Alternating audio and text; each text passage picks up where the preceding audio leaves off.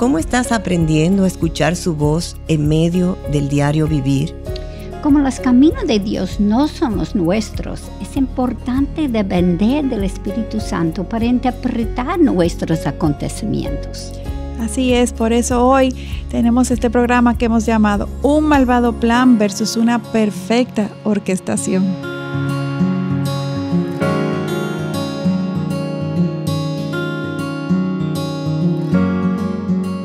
Bienvenidas a Mujer para la Gloria de Dios. Quien les habla, Aileen Pagán de Salcedo, nuestra querida Katy Cheraldi de Núñez.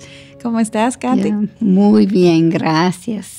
Y nuestra querida también Mayra Beltrán de Ortiz. ¿Cómo estás, Mayra? Yo estoy muy bien, gracias a Dios. Qué bueno. Por la gracia de Dios, todas estamos bien. Una vez más aquí en este espacio de Mujer para la Gloria de Dios, una producción del Ministerio eh, Integridad y Sabiduría de, la Iglesia Bautista Internacional. El, y este es el, parte del Ministerio de Mujeres de la IBESER. Estamos aquí esta nueva vez eh, en este 2023 y le invitamos a suscribirse al canal de YouTube de Integridad y Sabiduría, darle me gusta a este video y compartirlo para que este contenido pueda ser de bendición para muchos. Esta serie que hemos venido viendo durante los últimos programas, Jesús, una vida única, continúa. Y hoy tenemos una nueva entrega, un nuevo capítulo, al cual hemos titulado Un malvado plan versus una perfecta orquestación. Wow. ¿Cómo puede tener los dos juntos? Pero él tenía los dos juntos. Amén, así es. Gracias a Dios por todas aquellas que nos apoyan con su sintonía y sus mensajes. En verdad es una bendición poder compartir con ustedes. Al final del programa esperamos poder contestar esta pregunta. ¿Te aseguras que tus planes se alinean con Dios? Y para ayudarles a aprovechar más el contenido que estamos estudiando, estamos posteando algunas preguntas reflexivas en Instagram no dejan de responderlas. Y como siempre, antes de iniciar, con nuestro estudio, vamos a presentarnos a nuestro Señor en oración. Mayra, ¿tú podías orar para nosotros? Oremos. Nuestro Señor y Salvador, te damos gracias, Señor, una vez más te damos gracias por esta oportunidad que tú nos das, Señor, de hablar de ti, Señor, y de compartir lo que tú has inspirado, Señor, para nosotras en este día. Gracias Señor porque tú nos has acompañado eh, todo este tiempo a, través de, la semana, Señor, que hemos preparado este estudio. Y nosotros queremos que tú prepares los corazones, Señor, tanto nuestros como de las que van a recibir, para que podamos, Señor, obedecer, Señor, y aplicar tu palabra, Señor, eh, en nuestras vidas. Señor, ayúdanos a ser obedientes, Señor, y prepáranos para dar lo que por gracia, Señor, tú nos has dado en este día. En el nombre de Jesús te lo pedimos, mi Dios. Amén. Amén. Gracias. Eh, hoy queremos continuar revisando los juicios que siguieron luego del arresto de Jesús, empezando por resaltar cómo Jesús se mantuvo en total control cuando el jefe de la guardia dijo que venía para arrestar a Jesús el Nazareno. Cuando Pedro se dio cuenta de lo que estaba pasando, allí sacó una espada y cortó la oreja derecha del siervo del sumo sacerdote. y Jesús le reprimió y tocó la oreja del siervo sanándola. Esta es una escena muy famosa y conocida, un momento muy, muy crucial lo que sucedió allí. y, a pesar de, este eh, eh, soldado, eh, siervo del sumo sacerdote, ser enemigo de Jesús. Vemos la reacción que tuvo eh, Jesús de misericordia y, le sanó, siendo un ejemplo viviente para nosotros de cómo debemos amar a nuestros enemigos y a aquellos que nos hacen eh, daño. Y, de hecho también una lección para los discípulos, dadas las situaciones que estos tendrían que afrontar en un futuro no muy lejano. Así, mismo es, y en aquel momento Jesús también reprimió a los líderes. ¿Habéis salido con espadas y garrotes como contra un ladrón? Cuando estaba con vosotros cada día en el templo, no me echaste a mano, pero esta hora y el poder de las tinieblas son vuestros. Lucas 22, 52 y 53. El manejo de Jesús claramente demostró que nada de lo que estos hacían le estaban tomando por sorpresa. Porque él entendía todas sus maquinaciones y sabía claramente quién estaba detrás de todo esto. Claro, Satanás, Satanás, y Aileen, Jesús entendía mejor que ellos lo que estaba ocurriendo. Ellos conocían sus planes, sin embargo, ellos no podían ver la guerra espiritual detrás de estos planes, y mucho menos de que estaban sirviendo como peones de Satanás. La verdad es que cuando el corazón está endurecido contra Dios, la mente está totalmente ciega. Así mismo es. Y de hecho, eh, resulta eh, increíble cómo la multitud del pueblo allí presente, sin educación, sin conocimiento de la, de la, de la palabra, de, de, lo, de la Torá, de la ley, entendía mejor quién era Jesús e incluso por encima de los estudiosos, de los fariseos, de los, de los religiosos, que sí se suponía que eran los que conocían las escrituras, eh, eh, hablando sobre esta ceguera eh, espiritual que no nos permite tener entendimiento. La noche justa del apresamiento de Jesús, estos se llevaron a Jesús y sus discípulos entonces en aquel caos se dispersaron, se escondieron. Totalmente. Y cualquiera hoy diría, ay, pero qué miedosos son, pero si nos ponemos en sus pies, realmente yo hubiera sido la primera que me hubiera la oscuridad. Claro, claro.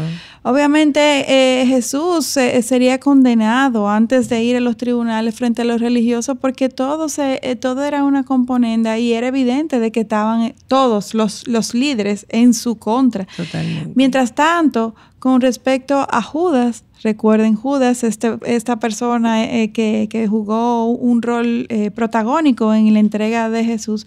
Eh, especulo que después de ver el desenvolvimiento de las circunstancias y lo que Jesús específicamente le dijo en aquella noche en el jardín, combinado también con e, esa manifestación de, de sanación de Jesús que le pegó la oreja a este siervo, pues que éste cayera en cuenta finalmente de su falta y que fuera entonces donde los líderes y dijera, como nos dice Mateo capítulo 27, 4, he pecado entregando sangre inocente. Wow. Contundente. Wow.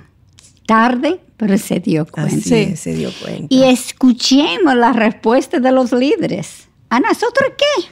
Allá tú aunque se colaboró con ellos, su respuesta demostró su egocentrismo y que estos lo utilizaron para llevar a cabo sus planes. Judas quería devolverles el dinero, pero ellos no lo recibieron. Así es, Katy. Entonces Judas fue a la puerta del santuario y tiró el dinero hacia adentro, al área donde solamente los sacerdotes podían entrar. Luego, después de esto, se fue y esa misma noche se ahorcó. Es importante entender que Judas sintió remordimiento, pero sin embargo no se arrepintió. Mm. Él había visto a Jesús de cerca, él había visto a Jesús perdonar a múltiples personas y hasta a los mismos apóstoles en múltiples ocasiones. Sin embargo, Judas nunca pidió perdón. Mm. Así es, la realidad es que a, menos de que el Espíritu Santo abra nuestros ojos, no podemos ver nuestro pecado. Por eso yo creo que nosotros los cristianos debemos estar continuamente agradecidos cada vez que hacemos conciencia de, nuestro pecado, porque es pura gracia. Sí, no, yo veo eh, la comparación entre Judas y Pedro, que cuando Pedro negó al Señor tres veces, él se arrepintió y pidió perdón. Pero Judas sintió remordimiento porque sabía que había hecho algo malo, pero no pidió perdón. Así es. no se arrepintió. Así es. De hecho, eh, es, el Espíritu Santo que abre nuestros ojos y que nos permite tener esa compungión, eh, eh, compungirnos, arrepentirnos. Y, y, perdón, eso, eso me dice, pensando en lo que ustedes acaban de decir, es, él se dio cuenta que él era sangre inocente, pero todavía no se dio cuenta que era Dios. Que exactamente. No era el sí. Mesías. Que Jesús era, era Dios, sí. Exacto. Por eso, no pidió perdón, porque Exacto, No, no, tenía el conocimiento. No, y, y- y este arrepentimiento del cual hablamos, que solo lo da el Espíritu Santo, Amén. esto nos demuestra eh, que los pecados secretos eh, son, son peligrosos también Ay. cuando, cuando nadie sabe eh, lo, que, lo que estamos haciendo. Que no, que no abrimos nuestro corazón, que, Mm. que, que mantenemos en, su, en sigilo, en secreto este pecado, pues obviamente nadie está ahí para ayudarnos a, a, a confrontarlo, mismo. a superarlos, a, a sobrepasarlos, sino que también por, por, e- por ende este pecado en secreto da lugar a, a mayores pecados, a otros pecados y, y al final todo esto lo que hace es que alimenta nuestro orgullo y, y no nos deja eh, revelar por, por muchas razones, por miedo al que, al que es, dirán, eh, porque eh, aunque hemos hecho conciencia todavía no tenemos arrepentimiento Así porque el es. Espíritu Santo no nos lo ha dado y otras razones. Pero ojo con esto porque, porque realmente nuestro corazón, como dice la palabra, no es confiable. No, es así engañoso. mismo. Así, y por eso necesitamos una familia. Así Ah, en es. la fe. Una En la familia fe. de fe. Todos nosotros, incluyendo líderes o los más, más jóvenes de la fe, Todos. necesitamos gente Amén. hombro a hombro para que nos pueda dirigir al, al- al camino donde Amén. tenemos que, que caminar. Y cualquiera de nosotros, hasta los más maduros en la fe, podemos caer en autoengaño. Ujú. Y lo hemos hecho, no solamente podemos, lo hemos hecho sobre los años. Sí, Eso es. es. Parte de no... Nuestra naturaleza caída. Gracias. Gracias, eso es. Dios nos ayuda a que no nos domine la vergüenza y cedamos a encubrir nuestros pecados motivados por el orgullo, como tú dijiste. No quiero decir porque qué va a pensar de mí y yo quiero aparent- aparentar más de lo que soy.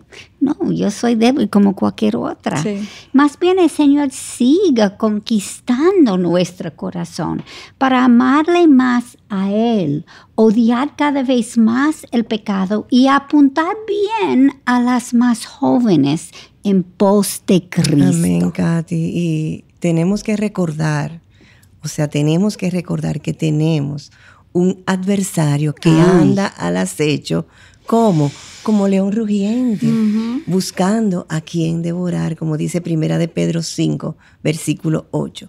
Y los cristianos somos su primer blanco. Así es. O sea que nosotras somos su primer blanco.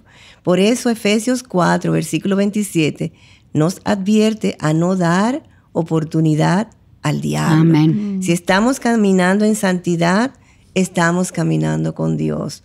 Pero cuando caminamos como el mundo lo hace, nos alineamos con el príncipe de este mundo, o sea, Satanás, y abrimos una puerta gigantesca al pecado. Así es. Así es. Y desde Génesis 3 vemos que las estrategia, la estrategia favorita de Satanás es, es la decepción. Así es. Juan nos dice en el capítulo 8, versículo 44, que Satanás fue un homicida desde el principio y no se ha mantenido en la verdad porque no hay verdad en él. Así es. Cuando habla mentira, habla de su propia naturaleza porque es mentiroso y en sí mismo es el padre de la mentira. Y por otro lado, en Juan capítulo, eh, capítulo 10, versículo 10, Jesús nos advierte que Satanás solo viene para robar y matar y destruir. Así mismo es. Y el problema con la decepción es que por definición no la podemos reconocer de antemano. Claro. Estamos en decepción, obviamente estamos confundidos. Aunque la verdad es que Satanás no es muy creativo. No. No. Él sigue utilizando las, Las mismas, mismas tácticas tácticas. desde Génesis. El problem- problema está en que él es muy astuto y disfraza el mismo pecado para que luzca diferente y nos parezca atractivo según nuestras debilidades. Así es. O podemos ser nuestros ídolos Así también. es. Así es. Y Satanás es tan malvado que una vez que pecas, él es el primero en acusarte después Increíble. Así es. de caer. Él es el acusador, así, Así es. mismo, su respuesta será aún peor que la que los religiosos tuvieron con Judá. Así es, Así eh, es. Katy. La realidad es que el pecado, Aileen, nos esclaviza. Así Por es. eso Jesús vino para destruir las obras del diablo, Así es. como dice Primera de Juan 3, versículo 8, y darnos que darnos libertad. Así es. Escuchemos a Juan 8, versículos 31 y 32 lo que dice. Si vosotros permanecéis en mi palabra, verdaderamente sois mis discípulos y conoceréis la verdad y la verdad os hará libres. El caminar con Cristo es lo que nos libera y aún más nos da vida, vida en abundancia, como dice Juan 10, versículo 10. Amén. Amén. Y, y Katy, cuando te escuchaba hablar que Satanás es el primer acusador, viene a mi mente, en mi corazón, que las veces que, que yo he pecado, el primero que me ha hecho sentir eh, eh, eh, que no soy eh, digna, que, que, que la gracia de Dios está muy lejos, que yo he ido más allá, que mi culpa no, no tiene, no tiene perdón. No tiene perdón. Eh, es, es, el mismo Satanás que, y yo que he dado, eh, obviamente, lugar a esto en mi corazón. Y quiero hacer un llamado a cualquiera que nos esté escuchando de que si has pecado, eh, Dios, Dios conoce todo lo que ha sucedido y Dios nos, nos invita una y otra vez que vengamos a Él porque Cristo murió en la cruz por todos nuestros Amén. pecados. Y realmente, si reflexionamos un poquito, la forma en que nosotros los humanos nos juzgamos muchas veces, casi siempre, tiende a ser mucho más severa y menos eh, dejando fuera toda la gracia que como lo hace el mismo Dios. Vengamos Así a. Él, eh, confesemos, arrepintámonos, depositemos todos nuestros pecados delante de Él. No importa lo que sea que hayamos hecho, y Él hará. Confiemos en Él. Él, Él es el único Dios santo, santo, santo, y el único y verdadero juez. Y Él sigue orquestando todo Amén. en nuestras vidas también. Amén. Así es. Y de hecho, mientras estudiamos la Biblia, debemos eh, imitar a aquellos que caminaron con Jesús y rechazar las acciones de aquellos como los líderes religiosos que caminaron con Satanás y desarrollar una relación estrecha con, con Dios como nuestro Señor y Salvador. No sé cuántas de ustedes han eh, caído en cuenta de que el pecar es, es caminar con Satanás realmente Totalmente. y por eso Él nos da ese sentido de culpa. Él no quiere mantener envuelto, Y no somos quiere enemigos de Dios a la vez, comprometido. o sea. Exacto, mantenernos Amigos de alejados. Satanás y enemigos de Dios. alejados de Dios, exacto. Es. Y esto nos lleva entonces, porque Satanás sabe que, que esto, esta situación nos lleva a perder esa comunión y protección eh, del Señor, Así esa es. intimidad, que nos, esa seguridad que viene de esa intimidad también. Y Para que Él puede seguir usándonos. Claro, como Exactamente, sus es, un, es- círculo vicioso. Así es. Y, y dada nuestra naturaleza también pecadora, que, que somos egoístas por naturaleza y que somos impulsados más bien por nuestros deseos y, y- y de bienestar, pues obviamente tendemos a, a- a pecar, a, a- eh, prestar oído a, estas eh, mentiras de Satanás, aunque como tú decías, son las mismas de siempre, las Ujú. mismas mentiras de siempre, Él no es pero, nada creativo. pero Él nos, nos, nos, nos dice lo que queremos escuchar, lo que atrae a nuestra carne y pecamos.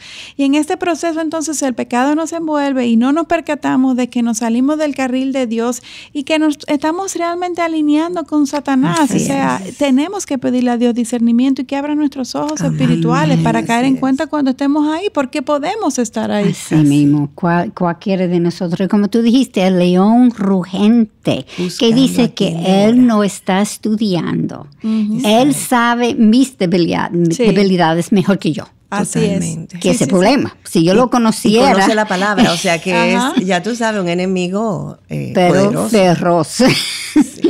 Y dado que el corazón humano se inclina por naturaleza hacia lo malo y que los caminos de Dios no son los nuestros, la identidad y enseñanzas de Cristo pueden dejar a cualquiera confundido. Juan el Batista, su propio primo, dudaba cuando estaba bajo la persecución de Herodes. Y por otro lado, los mismos discípulos no entendieron completamente todas las enseñanzas de Jesús hasta que el Espíritu Santo comenzó a morar en ellos. En teoría, los únicos que realmente tenían una mejor idea del significado de lo que Jesús enseñaba eran los, Los líderes religiosos. religiosos. Pero a la vez los religiosos entendían bien las profecías, porque de hecho, cuando Cristo nació, que los magos fueron donde Herodes preguntando por el rey de los judíos, los religiosos fueron quienes reportaron que según las escrituras, el rey debía nacer en Belén de Judea. Recordemos también a Nicodemo, el fariseo que fue donde Jesús, porque éste reconoció que nadie más podía hacer las señales que éste estaba haciendo, que él hacía, a menos que viniera de Dios. O sea, que ellos reconocían. Exactamente, la diferencia entre conocer aquí y, conocer, aquí. es otra cosa. Y en Lucas 20, cuando los religiosos quisieron engañar a Jesús y entregarle al gobernador, estos admitieron que Jesús hablaba y enseñaba rectamente y que enseñaba con verdad el camino de Dios. ¿Cuántas incongruencias? Exactamente. No fue por falta de evidencia que Cristo no fue aceptado como el Mesías esperado, sino que más bien fue un rechazo directo y claro a la verdad. Eh, Jesús, de hecho, le dijo a Juan en el capítulo 5, versículo 39 y 40, cuando le acusaron de sanar a alguien en el día de reposo, algo también, una escena muy conocida, la respuesta de Jesús a aquellos fue, examináis las escrituras porque vosotros pensáis que en ellas tenéis vida eterna y ellas son las que dan testimonio de mí y no queréis venir a mí para que tengáis vida. O sea, ustedes me están confrontando con lo que dice la escritura, pero esa misma escritura le están diciendo de quién yo soy y ustedes no quieren aceptarme. Mira. Así es, soy yo. La decepción puede ser grande. sí. Wow. Y Cristo, esa es la realidad ahora.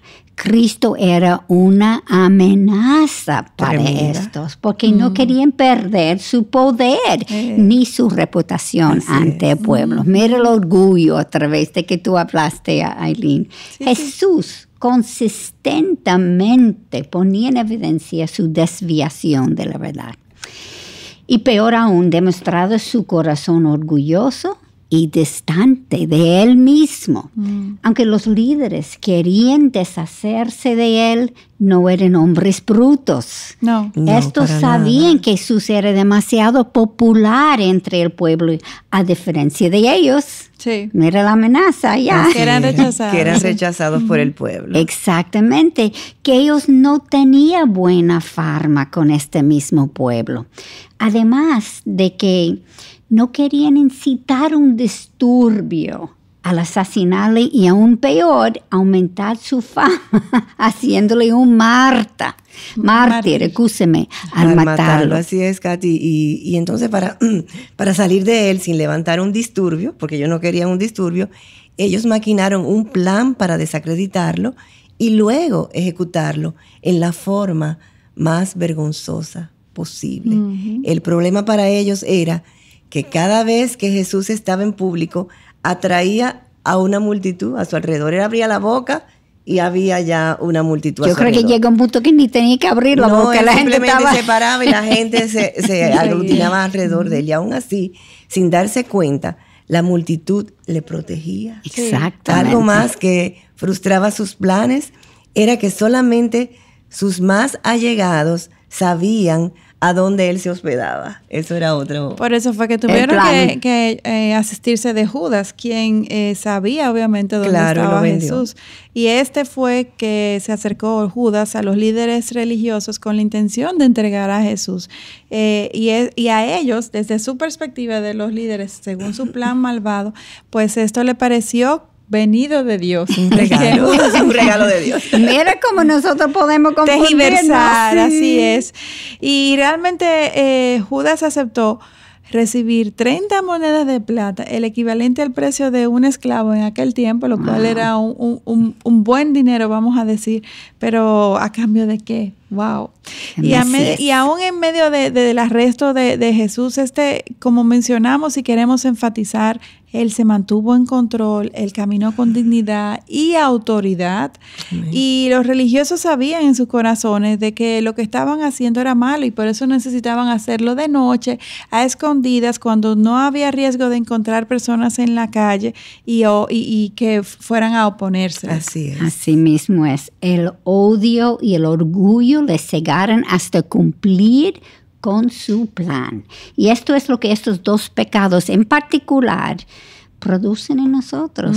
Por eso Jesús nos llamó a amar a nuestros enemigos y no permitir que el sol se, ponga sobre, nuestro, enojo, dando, dando, una oportunidad al diablo, como la palabra dice. Cristo sabía la profundidad de lo que estaba ocurriendo. Probablemente el único que entendió totalmente. Y no solamente en el plano físico, sino también lo que su muerte produciría en el plano espiritual. Así es, y Jesús siguió con el gozo puesto delante de él, como Hebreos 12 nos dice. Y hasta le dijo a Pedro, la copa que el Padre me ha dado, ¿acaso no la he de beber? Esto está en Juan 18, versículo 11.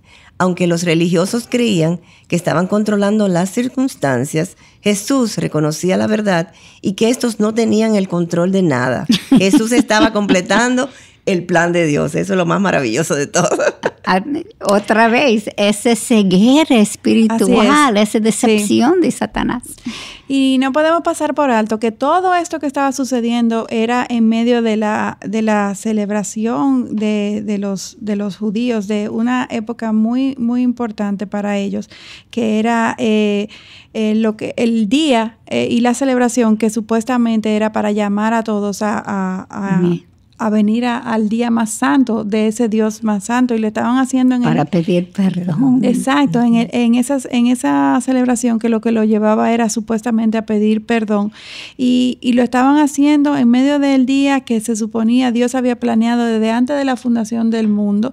Dentro de poco e, es decir que el cordero de Dios sería sacrificado una vez y para siempre por todos aquellos que confesaran creer en Él como el Salvador. O sea, no fue coincidencia, todo eh, respondía al plan perfecto. como Él era el Cordero de Dios. Así es. en el día donde está sacrificando, pidiendo perdón. Pero me choca tanto los líderes. Sí, porque, que fueran los líderes. Sí, que ellos están... Ah, acercando el día para pedir perdón y está matando al Mesías, como Wow. una contradicción. sí, pero, eso enseña que nosotros podemos ser tan, tan, tan cegados. Ay, sí. Hemos llegado al final de nuestro tiempo hoy. Ah. En el próximo programa seguiremos con los juicios ilegales y distorsionados que le hicieron a Jesús. Esperamos que el estudio al fondo el incomprensible amor de Dios por nosotros nos estimula a vivir en una relación más íntima con Él cada día. Así es, y escuchemos su voz mientras estudiamos su palabra esta semana y no dejen de sintonizarnos, por favor, en nuestro próximo programa. Y si tienen preguntas sobre los temas que estamos tratando, peticiones de oración o una eh, consulta puntual, pueden enviarla a nuestra página o escribirnos a mujer para la gloria de Dios gmail.com. Y recuerden siempre, orar, que es muy importante por el programa Mujer para la Gloria de Dios. No más importante. Ya saben que pueden seguirnos en Instagram escribiendo arroba mplgdd mayúscula, en Facebook también. Les esperamos en nuestro próximo encuentro. Dios delante aquí en Mujer para la Gloria de Dios. Hasta la próxima. Bendición.